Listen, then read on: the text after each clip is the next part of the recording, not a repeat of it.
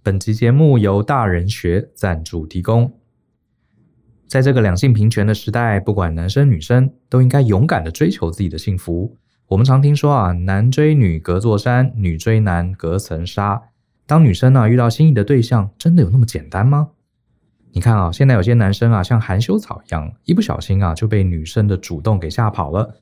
有的呢，就像木头一样，无法接收到女生释放出的讯息。那么女生该怎么办呢？我们一直觉得，其实暧昧是女生在恋爱初期很重要的一种能力哦。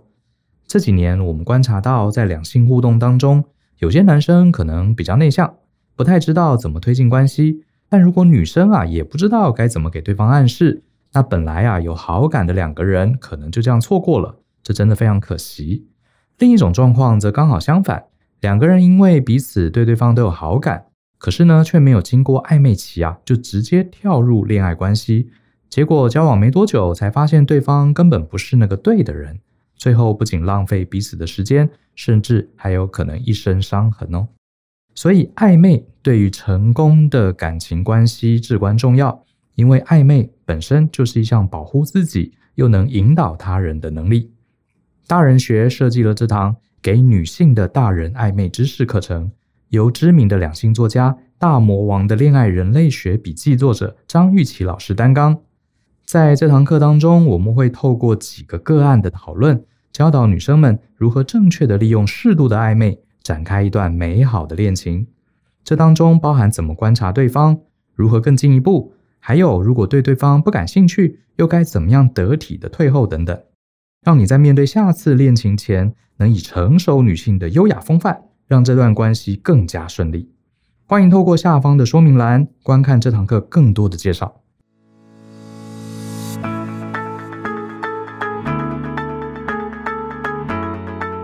欢迎收听大人的 Small Talk，这是大人学的线上广播节目。我是 Joe 张国阳。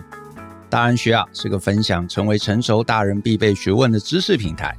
我们长期分享职业发展、人际沟通、个人成长。商业管理以及两性关系等等的人生议题，那欢迎大家可以多多关注。那在我们今天的节目中啊，我要来回答啊一封独有的提问。那呃也让大家知道一下，我们其实定期啊有一个信箱啊是开放给大家提问的。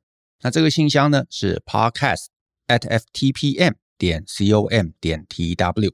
所以呢，如果你有任何啊，那你觉得诶可以跟我们一起讨论。好，或者一起分享，或者你想纯粹就是想提问的这个呃事情啊，都欢迎你呢写信到这个信箱里头。那如果你的这个问题啊，是我们大概能够在十五分钟到三十分钟之内能够讲清楚的一个主题，那我们呢就有很高几率啊会选到这个题目呢来跟大家一起讨论。那今天呢我选到的这一封信啊，它署名叫做 Tim，我先把他的问题啊跟大家来分享一下。他说：“哎，呃，您好，我是 Tim。”啊，目前在澳门科技大学的商学院担任助理教授一职。虽然是台湾高雄人，但已经在澳门工作近十年了。最近才发现贵节目对我个人工作还有生活呢，我觉得帮助甚大。那真的很开心自己找到这么棒的节目。目前正努力的追赶进度，希望能把之前的各项议题都慢慢吸收再听过，鼓励自己在成为大人的这条路上能够有更丰富的收获。那我今天啊早上跑步的时候听到这一集。是正确有效的帮助朋友。我个人呢非常同意，在对方提出要求或者显露出需要帮助的时候才伸出援手。那我听了这一集呢，也一直反省自己。确实，有时候真的是因为自己的自信而希望对方能听自己，获得正确的帮助。那除了深切反省之外，有一个小问题，我想请教一下。好，所以呢，听的问题是说呢，他说，在朋友提出帮助的需求的时候，才给予适当的帮助。但如何掌握这个时机，伸出援手？是否有一些可以观察或者对话的方式来了解对方是否需要帮忙？好，所以 Tim 其实他的问题就是，有时候朋友来问我们嘛，他呃是要寻求帮忙还是不是要寻求帮忙？到底要怎么判断？呃，我先回应这个问题，因为 Tim 还有几个问题。那我先回应这个问题。我自己啊，我自己现在的原则，我其实不尝试去读暗示。也不尝试去读空气，我就很简单。如果对方真的有开口要我帮忙，比方说他说：“哎舅你可以给我一些建议吗？”有这样的句子，或者是：“哎舅我有一个问题，我想听听你的看法。”或者是像 Podcast 的信箱里头，大家写信来，然后条列式列出来说舅我的问题一是这样，二是这样，三是这样。呃，我可以听听你的想法吗？或者你可以给我一些建议吗？非要讲到这个程度，我才会提出我的观点。甚至是我告诉各位，我这个强度啊，建议的强度，我都只敢给到六十分。”为什么呢？什么意思呢？意思是说啊，大部分人他如果来找你，比方说他抱怨啊，讲他的最近的状况啊，或者他说：“哎呀，我老板很差，我跟老板都处不好啊，我常常搞不清楚老板在想什么。他早上讲了这个，然后晚上又跟我讲说另外一个方向，哦，好气哦！为什么老板不能想清楚呢？诶，可能你常常有这种经验嘛，对不对？朋友会来找你来做类似的抱怨，我通常呃先会假设这个抱怨。只是想讨牌，意思就是说，他比较想听到的是你跟他讲说：“哦，你这样好辛苦哦，每天居然都加班到那么晚，你老板怎么可以这样子呢？他确实啊，他应该要想清楚啊，你做了那么辛苦，他还叫你改到另外一个方向，哎呀，这样子实在是不好，对不对？老板坏坏。”他其实想听到大概是这样，意思就是说，如果你更进一步的，你除了拍拍他、秀秀他以外，你如果更进一步的跟他讲说。哎，我跟你讲，我觉得你老板呐，搞不好也不是故意整你啊，他可能也是迫不得已啊，也可能是客户这个改变呐，或者是市场风向改变啦，或者他确实一开始没想清楚，可是后来想清楚啦。哎呀，这个出来工作嘛，在所难免的。哎，这个你就是泼冷水，简单讲就是泼冷水，人家其实根本没有想听这些东西啊。呃，他没有想听这些东西，然后呢，你说，呃，这个事情很正常，你觉得他大惊小怪，他心里会不愉快，甚至是你如果更积极一点，你给他建议，你说，哎，我觉得你要更积极啊，你可以早上先写下来，然后多去找老板沟通啊，中间的过程中有任何产出，你就去找他啊，这样子老板就会怎么怎么的，哎，这个也不是他想听的啊，你不管是觉得他大惊小怪。或者是给他任何让事情变得好的建议，其实都叫做煞风景，都叫做泼冷水。他有很高的几率是打坏友情的。那当然，如果他这是你的一个很好的朋友，或者他是你的你知道身边的亲近的家人，那我的建议是你初步你可以给一点点暗示，可是这个暗示的强度你自己要收。你大概就是只开到大概十到二十 percent 的一个小小的建议的程度，也就是大概的暗示一下。如果对方诶有收到，有觉得诶你这样的一个暗示是有趣的，他想要听更多，他开始主动问你，他说：“诶，Joe，你刚刚讲那个东西，诶好像有道理哎，你能不能再多讲一些？那如果是你，你碰到这个状况，你会怎么做？啊，那我才会把这个强度再开上去，我才会再给更多的建议。”可是呢，如果你的暗示丢出去，对方也没有收到，他继续抱怨，继续生气，然后呢，这个讲讲讲完了，然后他说：“哎呀，好，不谈那个，我们去吃东西，还是吃点美食，心情会比较好。”好，那好，那就不要谈，我们就去吃美食，对不对？就是心情好，友情的价值在这里嘛，大家互相能够帮助大家，让日子变得更好过，我觉得这是重要的。可是你如果一心想的是说：“哎，可是你的问题没解决啊。”我要非要帮你解决啊！所以等等等，先不要去吃东西。好，我们把这个问题谈清楚。哎，这个有很高的几率不是他要的，因为他其实就是来吐吐苦水，然后他就会退回去，继续在他的人生中有力量，能够继续奋斗。所以呢，呃，你给一点点暗示，他没有收到暗示，或者是他收到了暗示，他没有想要在意，他想要继续这个抱怨跟吐苦水，那没关系。你就当那个树洞，你就去接纳他的苦水，然后呢，你就听完，因为他其实要的也就是寻求认同嘛，也就是希望有人能够拍拍秀秀嘛，大概就是这个程度。那在这个程度的需求上面，你能满足，你就是一个好朋友，那你不要多嘴。可是他真的开口了，他觉得，诶，你是一个可以给他指导方向的人，他会开口，他会直接的来问，他问到那么清楚。那你给方向、给指导、给指引，那我觉得他才会听得下去。为什么我这么讲呢？因为其实是这样子的，我们其实在一个问题上，我们心目中，我们心目中会觉得谁可以给我建议，谁不配。哎，这个很麻烦哦，因为你可能会觉得，哎，其实这个我知道，我比你见多识广，可是你的朋友不一定认同，他不一定认同你在这个议题上是足以给他指导的那个人。所以，当你忽然开口，你讲了一个方法，他其实是不开心的，他其实是会急忙否认的。然后他否认，你又要去强化，告诉他说你是对的，那这个关系就打坏了。那这不值得，对不对？不值得。可是呢，如果他深思熟虑过，他觉得你是周围啊所有的朋友或者他认识的人中最能在这个议题上面给他指导的，他会直接开口。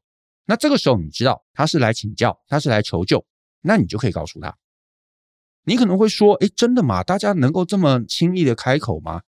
其实你就想想嘛，假设你今天有一个问题，你不知道，你可能要在呃朋友之中请教，你很可能想清楚谁可以回答之后，你就会直接打电话去找他，对不对？比方说你要这个房子要贷款，你不知道贷款的流程是怎么样，那你就想：“诶，我周围好像有个朋友，他买了好多栋房子啊，他这个一定有贷款的经验。”所以呢，你就会打电话给他，然后一开始可能寒暄一下，哎，最近怎么样啊？他在忙什么啊？然后接下来就会问啊，哎哎，不好意思啊，我其实今天打来是有一个事情想要跟你请教一下。好，我最近要买房子，然后贷款的事情啊，我一窍不通，那你能不能给我一些指点？哎，就问出来了嘛。所以当我听到，假设我是那个被问的人，当我很清楚的听到他问了这个问题，那我就知道他是真心希望我给他建议，那我就会尽量知无不言。好像这种呃事务性的，我可能会知无不言。可是如果是一些比较人生选择上面的，我就可能还是先开到六十分。什么是人生选择的？他可能问我说：“哎，就你真的觉得我该跟这个男朋友结婚吗？”哎，你看这个就很尴尬，对不对？因为我觉得是，或者我觉得不是，不一定完全适合你的人生。所以我可能会稍微讲一讲啊，如果我我是你，我可能会怎么做选择啊？可是呢，你的话可能还要看什么什么状况，我就会讲的比较保留。可是，如果他问的问题是，哎，比方说什么怎么成立公司啊，怎么办贷款啊，或者是怎么样做一些你知道很明确知道那个流程的，那我就把这个流程告诉他。那我觉得这个友情的状况就肯定不会坏。那我还有一个做法，我觉得很好用啦，那不一定适合听啊，也不一定适合这个其他听众朋友。可是你们也可以参考看看。就是呢，我觉得还有一个方法叫做收钱。我们开课其实就是一个我要筛选你是不是准备好的的一个机制，意思就是很多人他可能会写免费的信私信我，然后来问一些问题。可是你会发现，大部分啊，甚至我坦白说，Podcast 节目中很多人会问我问题，我回答了，不表示你真的会做，真的不表示你真的会做，因为其实很多人其实他就是到处问。他就：“哦，我有个人生问题啊，就你可以告诉我是怎么样吗？我告诉你一个答案，不满意，那不是我想听的。所以他又跑去找 Brian，他又跑去找另外的人。然后有一个人跟他讲说：啊，你不要想太多啦，你就呃慢慢忍耐啊，总有一天事情会这个呃改变的。诶，这个搞不好切合他心中的期待，他就觉得哦，这个人终于给了我一个对的答案。就是你知道没有成本，我们就会倾向到处去问。可是呢，收钱。”它是一个非常明确的筛选机制，表示这个人他事前他就会想嘛，我真的能够把我的问题托付给这个请教的对象吗？他想了半天，他觉得可以，他付了钱，他在课堂中，那我就会几乎知无不言。所以很多来上课的人都会觉得哇，课程内容好黑暗啊，可能都是在 Podcast 或在文章中看不到的更深入的、更可怕的、更透彻的一些内容。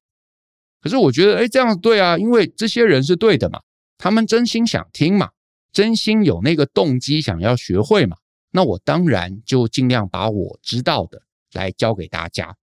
那我知道的不表示是世间的正确答案，可是至少我就很坦率的把我会的、把我认同的、把我的价值观分享给大家。所以上课我通常才会直接给到可能九十 percent 啊，甚至更高的那个强度，因为我觉得这个。你付了钱，表示你的心理素质受得了这个强度，你真的能够听得进去，那我才会讲到这个程度。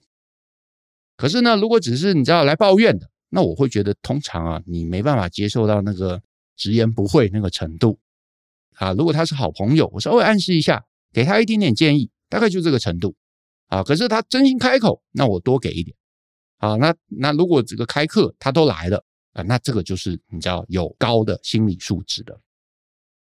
好，还有另外一个状况，我也会比较直言不讳，其实就是在 Podcast 节目中，很多人写信来嘛，我会直接讲我的想法。可是其实你会发现啊，太强的强度，最后其实能够吞下去的人少之又少。我告诉你，少之又少。因为呢，我这么一长段时间，我回答了很多很多问题。可是你知道，听完真正写信给我说，哦就你解决我问题，然后我觉得很感谢啊，甚至说，哎，你选了我的问题啊，你的回答我很感谢。这种人少之又少。为什么？因为真的直言不讳的内容对大家而言是不舒服的。不舒服，他就会倾向逃走。就算他觉得你讲的很有道理，他会逃走。那如果他是你身边的朋友，你不会希望他逃走。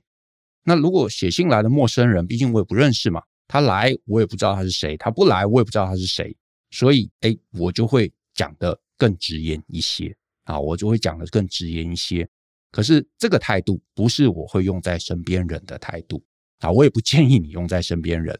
因为你会让你身边的朋友越来越少，虽然你是一个好人，你给了他们最真诚的回馈，可是你的朋友会越来越少，这是不值得的啊，这是不值得的。那听了第二个问题呢？他说，换位思考一下，我个人的浅见是啊，必须要先意识到自己准备求救，其次才能找人帮忙提出要求。可是呢，在那之前，也许还要克服的是自己不愿意求助，不知道该向谁求助。以及不好意思求助的情况，示弱不是容易做到的行动。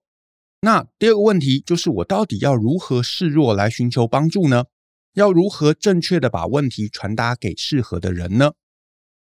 针对听这个问题啊，也就是怎么示弱，我觉得示弱确实对很多人而言是难的。可是呢，我想稍微稍微调整一下听刚刚讲的那句话的一个小地方，就是呢。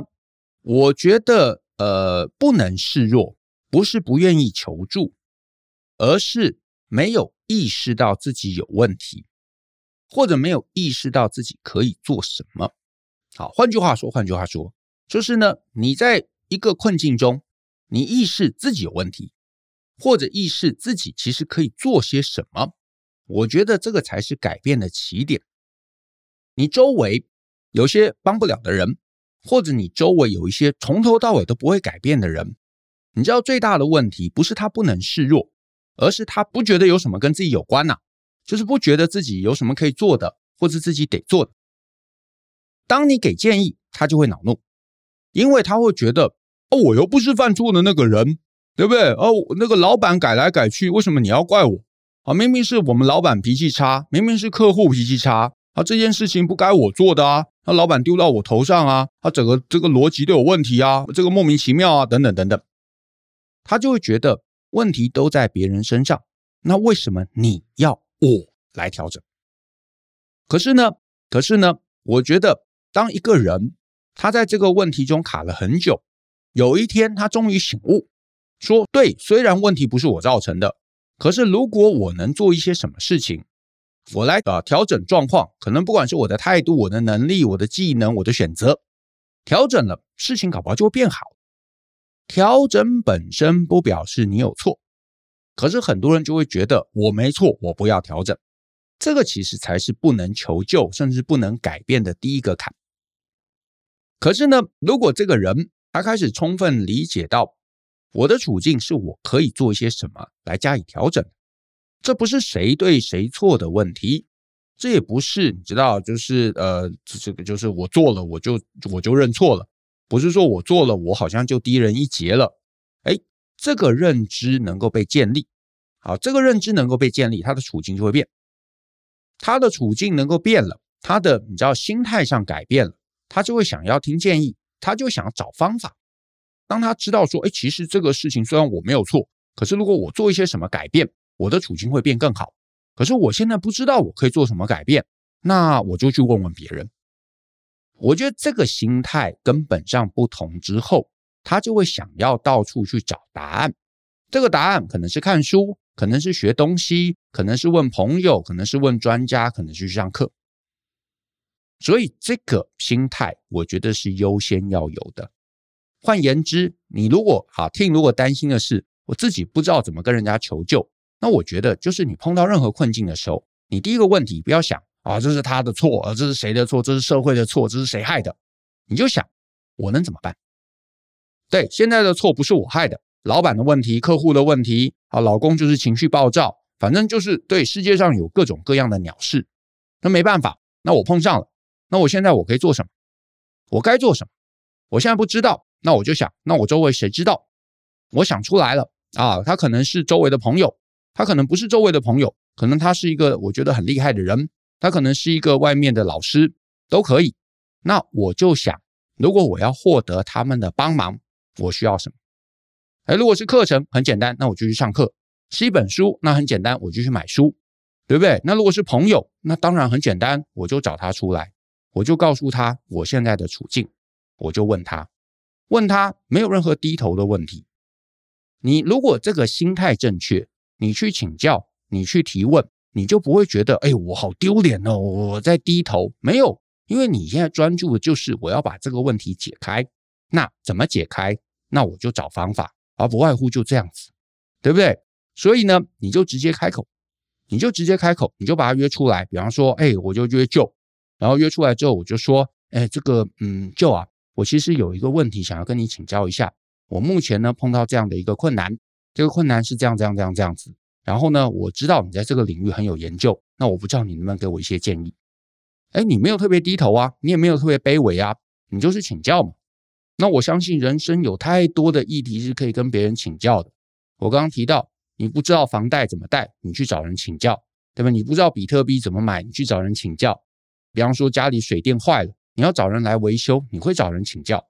那我相信人生碰到一些问题，我们也是会找人请教。这个请教就是请教啊，没有谁高谁低，那只是他知道我不知道，那我就去问问看，对不对？那如果你抱持的心态是这样，你就不会觉得不好意思，你就不会觉得你在示弱，你不会觉得你在示弱，这一切就会很容易。你就会开始走入一个积极正向，而且会不断改变自己的一个状态。那我觉得人就会很容易进步。但是我相信啦，Tim 其实成就也很好了，所以呢，我相信你一定在一个很积极的一个状态中。只是你可能就是好奇，到底你知道一个不积极的人要怎么变成积极的人？那我猜你的问题背后应该是这个考虑。那我觉得，如果啊，今天听众朋友也有人，你是一个不积极的人。或者你不知道自己怎么样开口找别人求救，那我觉得你第一个就是告诉自己，现在我在这个处境不是我的错，我没有任何错，也没有任何对，我单纯就是想要让处境变得不同，对不对？我要贷款，可是我不知道怎么做，那就是处境要从原来变成另外一个状况，那我就去找人请教。诶，我碰到一个不好相处的老板，那我想要从不好相处变成好相处，那搞不好有些方法，那我去找人请教。嗯，这没有说我比较笨。或者我错了，或者我要认错，没有，这不是对错问题，这也不是强弱问题，单纯就是处境改变的问题。你用这个心态来去想你现在面临的各式各样问题，那我觉得那个态度不同，你展现出来的提问方式不同了，那我觉得你就比较容易学到东西，而且就会进步。我希望这样的建议有回答到听的问题，呃，也可以帮到一些今天收听节目的听众朋友。好，那我们今天的节目就到这边。那我谢谢大家的收听。如果呢你喜欢我们的节目，欢迎分享给亲朋好友，大家一起相信、思考、勇于改变，学习成为成熟大人的必备学问吧。那我们下次见喽，拜拜。